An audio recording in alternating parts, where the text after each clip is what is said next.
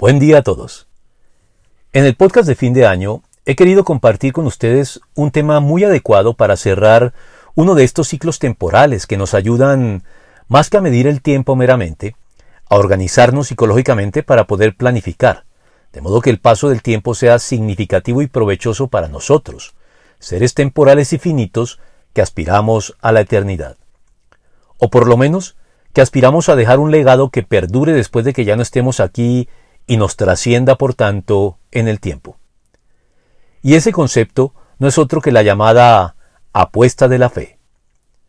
Una expresión asociada al nombre del genial matemático, científico y filósofo francés Blas Pascal, justamente el creador del cálculo de probabilidades, quien aplicó esta metodología matemática al cristianismo, calculando los riesgos y beneficios de la fe cristiana y como resultado de ello lo apostó todo por Cristo, concluyendo en una de sus muchas frases célebres que con Cristo nada se pierde y se puede ganar todo. Frase a la cual añadió esta otra en su momento, en la misma línea de la anterior. Prefiero creer en un Dios que no exista a no creer en un Dios que exista. Pero más allá de consideraciones estrictamente matemáticas que no domino y que pueden enrarecer este podcast, lo cierto es que Pascal tenía toda la razón al sostener con su expresión la apuesta de la fe, que la fe es una decisión que implica un riesgo, pero un riesgo que hay que asumir si es que queremos ganar. Ahora bien, no solo la fe es una apuesta, toda decisión humana lo es en mayor o menor grado. Por supuesto, la apuesta más importante en la vida, aunque muchos no sean conscientes de la importancia que tiene para su propio perjuicio, es la respuesta personal que demos a la pregunta formulada a, la multitud por el procurador romano Poncio Pilato. Pilato les dijo, ¿qué pues haré de Jesús llamado el Cristo? Mateo 27, 22. Pero una vez el creyente responde a esta pregunta haciendo de Jesucristo el Señor de su vida, la apuesta de la fe sigue vigente, asumiendo nuevas formas y planteándonos nuevas disyuntivas para seguir siendo fieles a la decisión inicial. Así que, entérate, todos los días apostamos, porque todos los días tomamos decisiones. Algunas son tan rutinarias y monótonamente repetidas que ya las tomamos de manera mecánica, sin pensarlo. Levantarnos, bañarnos, desayunar, etc. Pero otras son ocasionales y en un buen número de casos verdaderamente decisivas, poniéndonos en dilemas de difícil resolución. Sin embargo, las tomamos aún sin tener garantías ni certezas plenas de que estuvieron bien tomadas. Y lo hacemos porque no tenemos opción, pues hay que decidirse en una u otra dirección. Hay que asumir riesgos en la vida. Es inevitable. Cuando optamos por no decidirnos estamos de hecho tomando ya una decisión, con todas las consecuencias implícitas en ella. El gran filósofo de la acción, el francés Maurice Blondel, lo formuló así. Si no actúo por mí mismo, hay algo en mí o fuera de mí que actúa sin mí, y lo que actúa sin mí lo hace de ordinario contra mí. En consecuencia, según este mismo personaje, no es que actuemos o tomemos decisiones porque necesitemos hacerlo, sino porque estamos obligados a hacerlo.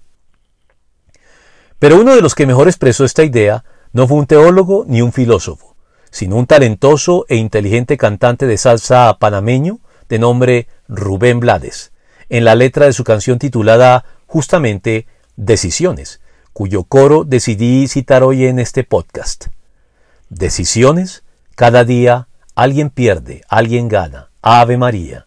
Decisiones. Todo cuesta. Salgan y hagan sus apuestas ciudadanía. Así que la fe no es en esencia diferente a cualquier otra decisión en la vida. Es una apuesta en la cual no podemos pretender tener el ciento por ciento de garantías o certidumbres de que todo saldrá bien. Al fin y al cabo, como lo dijera Rubén Blades, todo cuesta. O como lo dijo Erika Honk, quien no arriesga nada, arriesga aún más. La vida cristiana también implica riesgo, pero un riesgo calculado. Por eso, como lo dijo Salomón en el libro de Eclesiastés, Siembra tu semilla en la mañana y no te des reposo por la tarde, pues nunca sabes cuál siembra saldrá mejor, si esta o aquella, o si ambas serán igual de buenas. Eclesiastés 11:6. Ahora bien, cuando hablamos de apostar, pensamos de inmediato en la suerte o en el azar. Y es un hecho que los juegos de azar son algo cuestionable desde la ética cristiana. Pero no porque impliquen magia o ocultismo, como algunos predicadores llegan a afirmarlo, sino porque no es la manera habitual en que Dios desea bendecir a sus hijos. Y el juego y las apuestas siempre pueden convertirse en algo compulsivo y destructivo en la vida de la persona. Por lo cual, aquí se aplica lo dicho por Pablo, en el sentido de que nuestra apreciada libertad de examen y de conciencia pone sobre nuestros hombros la responsabilidad de evaluar todo lo que la Biblia nos permite hacer conforme a estos criterios. Todo me está permitido, pero no todo es para mi bien. Todo me está permitido, pero no dejaré que nada me domine. Primera de Corintios 6:12.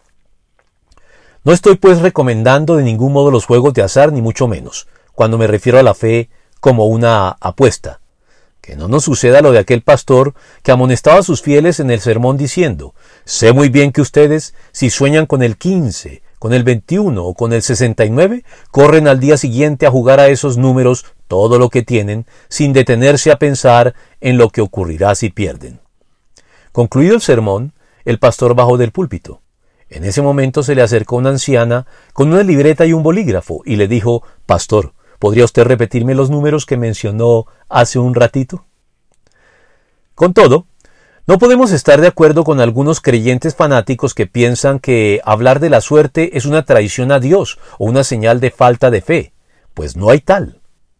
La Biblia dice textualmente que nuestra suerte, sí, nuestra suerte, así como lo oyen, está en manos de un Dios personal, providente y amoroso que quiere lo mejor para nosotros, pero que no forzará nunca nuestra respuesta, y que por lo mismo guiará para bien o para mal nuestra suerte, dependiendo de si cuenta con nosotros o si lo hace a pesar de nosotros.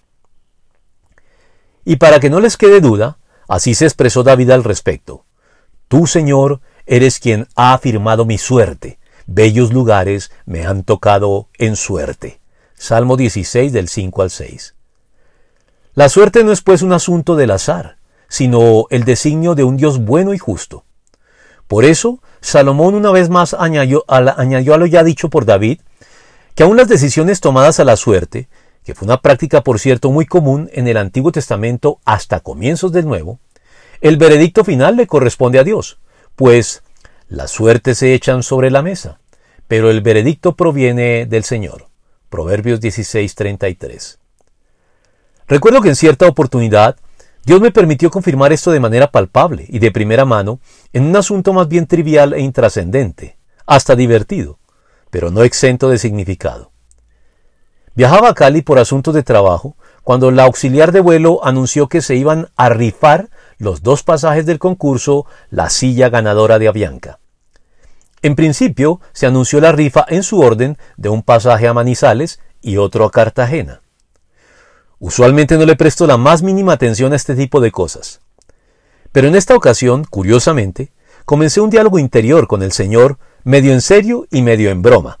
Le dije algo así como, Señor, yo sé que esta no es la forma en que tú bendices a tus hijos. De hecho, nunca en mi vida me he ganado una rifa. Tal vez un bingo menor y nada más. Para más señas, una caja de cartón llena de huevos, entre lo que alcanzo a recordar. Y pare de contar. Pero si las suertes se echan sobre la mesa y el veredicto proviene de ti, no me caería mal ganarme el pasaje a Cartagena, pues el próximo mes debo viajar justo allí para dictar dos seminarios, y sería muy agradable, para variar, poder viajar con mi esposa en esta oportunidad. Yo iba en la silla 18D, es decir, la del pasillo, y a mi lado las sillas 18E y 18K iban vacías. ¿Cuál no sería mi sorpresa cuando el auxiliar de vuelo anunció que el ganador del pasaje a Manizales se encontraba en la silla 18? Y yo pensé para mis adentros, bueno señor, Manizales también es mejor que nada, lo admito. Pero cuando anunciaron la letra, esta resultó ser la K, que iba vacía, y no la D. De nuevo, algo enfurruñado, le dije al señor en un tono de irónico pero siempre respetuoso reclamo. Lo dicho, señor, no me gano nada. Me ilusionas y después me dejas con las manos vacías. Y ahora, por supuesto, para el de Cartagena, que es el que realmente deseo, ya las posibilidades son casi nulas, pues es muy improbable que salga dos veces seguidas el número 18. Y así sucedió efectivamente. Pero aquí no acaba la historia. En el viaje de regreso se repitió la escena. La auxiliar de vuelo anunció en principio la rifa de un pasaje a Armenia que no despertó para nada mi interés y que, por supuesto, tampoco me gané. Y yo pensé, al cabo que ni lo quería, señor. Pero enseguida se anunció la rifa del segundo pasaje con destino a Cartagena. Y debo decirles que aquí sí me puse serio con el Señor. Le dije, Señor, puede ser algo trivial, puede que no sea una necesidad sentida ni mucho menos, pero tu palabra dice que tú concedes también los deseos de nuestro corazón. Y yo deseo poder llevarme conmigo a mi esposa a Cartagena el próximo mes.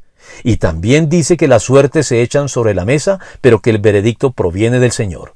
Así que, de verdad, me gustaría que me demostraras ahora ambas cosas en un asunto de importancia menor como este. Y aunque no lo crean, me lo gané. Dios me tapó la boca. ¿Casualidad? ¿Coincidencia? No lo creo.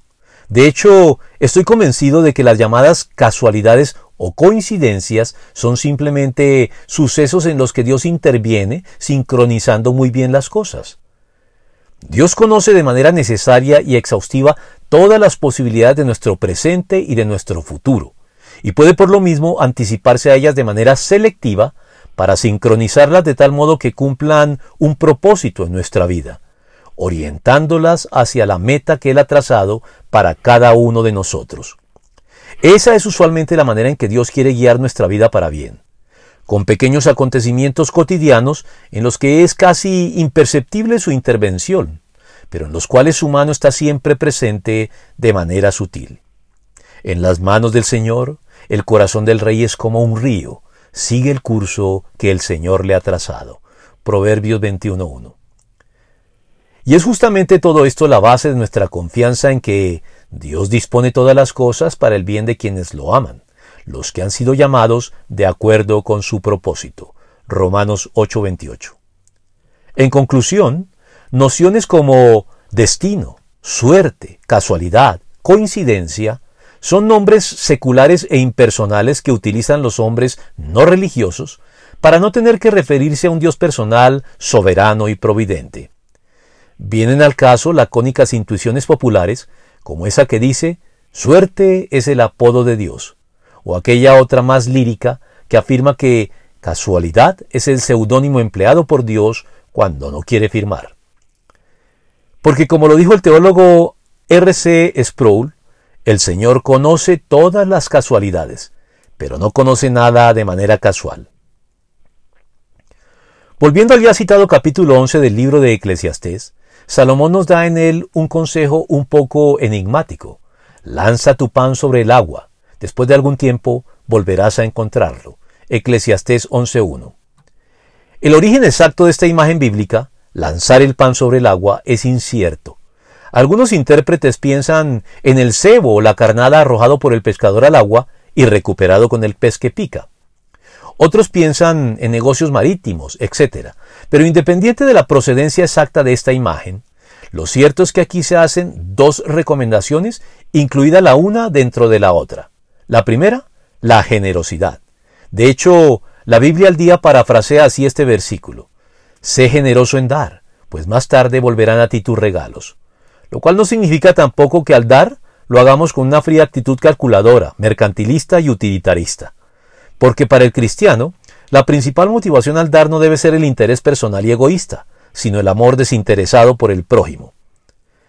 Pero más allá de la generosidad, la segunda recomendación que Salomón nos hace aquí es de aplicación más amplia y general. Hay que asumir riesgos.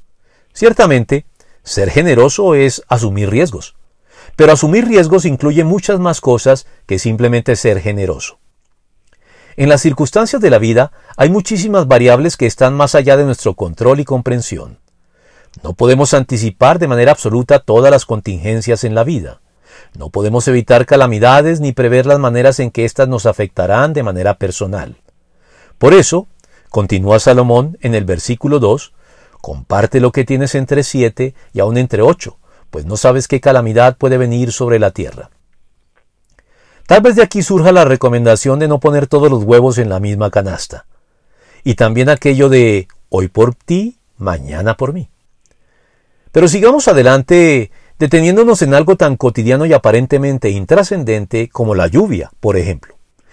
La lluvia no está bajo nuestro control. Una tormenta borrascosa puede sobrevenir de improviso y desarraigar de cuajo un árbol, y no podemos determinar que al caer lo haga sobre nuestra casa o del lado contrario de ella, como nos lo sigue diciendo Salomón. Cuando las nubes están cargadas, derraman su lluvia sobre la tierra. Si el árbol cae hacia el sur o cae hacia el norte, donde cae, allí se queda. Ese es el versículo 3 de Eclesiastés 11. Recuerdo, por cierto, que cuando estaba pequeño un rayo tumbó un árbol del vecindario que cayó justamente sobre la casa de nuestro vecino de la izquierda sin consecuencias serias, pero derribando de todos modos un sector importante del muro de ladrillo de su garaje.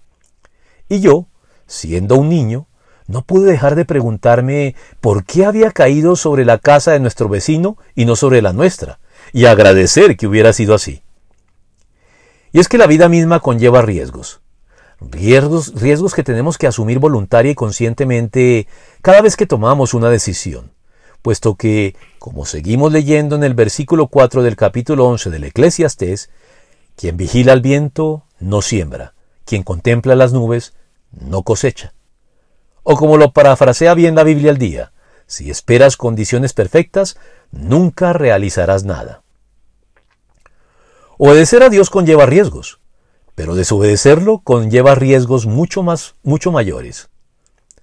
Por eso es que cuando el Señor Jesucristo se refirió a las enseñanzas de los fariseos y a su conducta inconsecuente, dijo, Ustedes deben obedecerlos y hacer todo lo que les digan, pero no hagan lo que hacen ellos, porque no practican lo que predican. Mateo 23 del 2 al 3.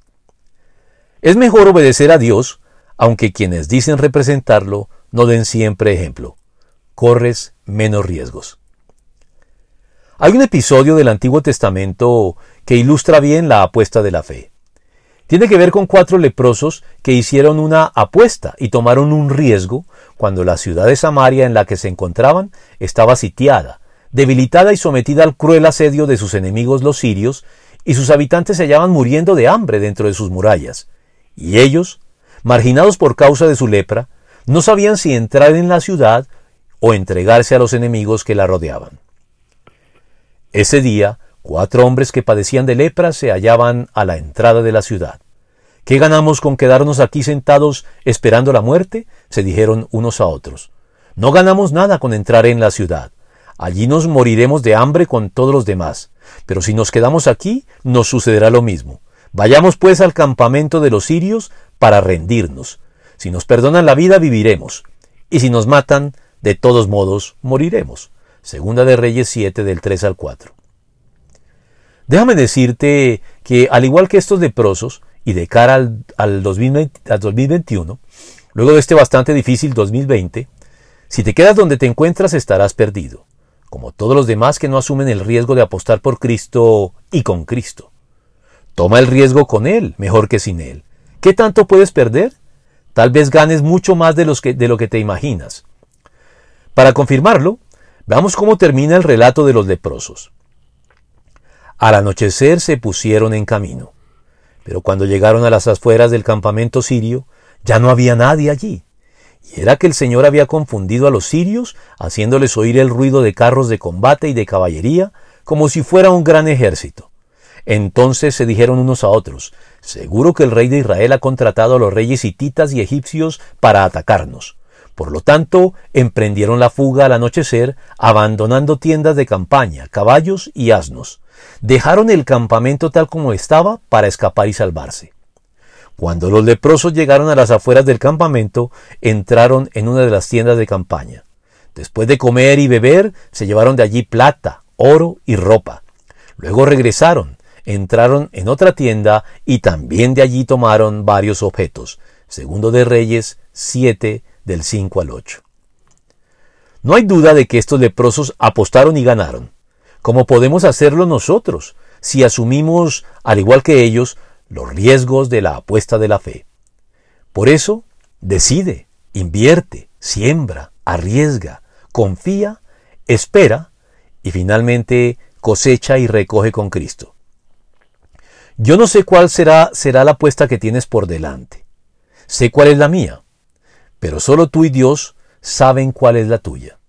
No dejes pues de apostar con Cristo, con la seguridad de que no perderás. Dejo aquí por hoy. Hasta el próximo año. Abrazos a todos.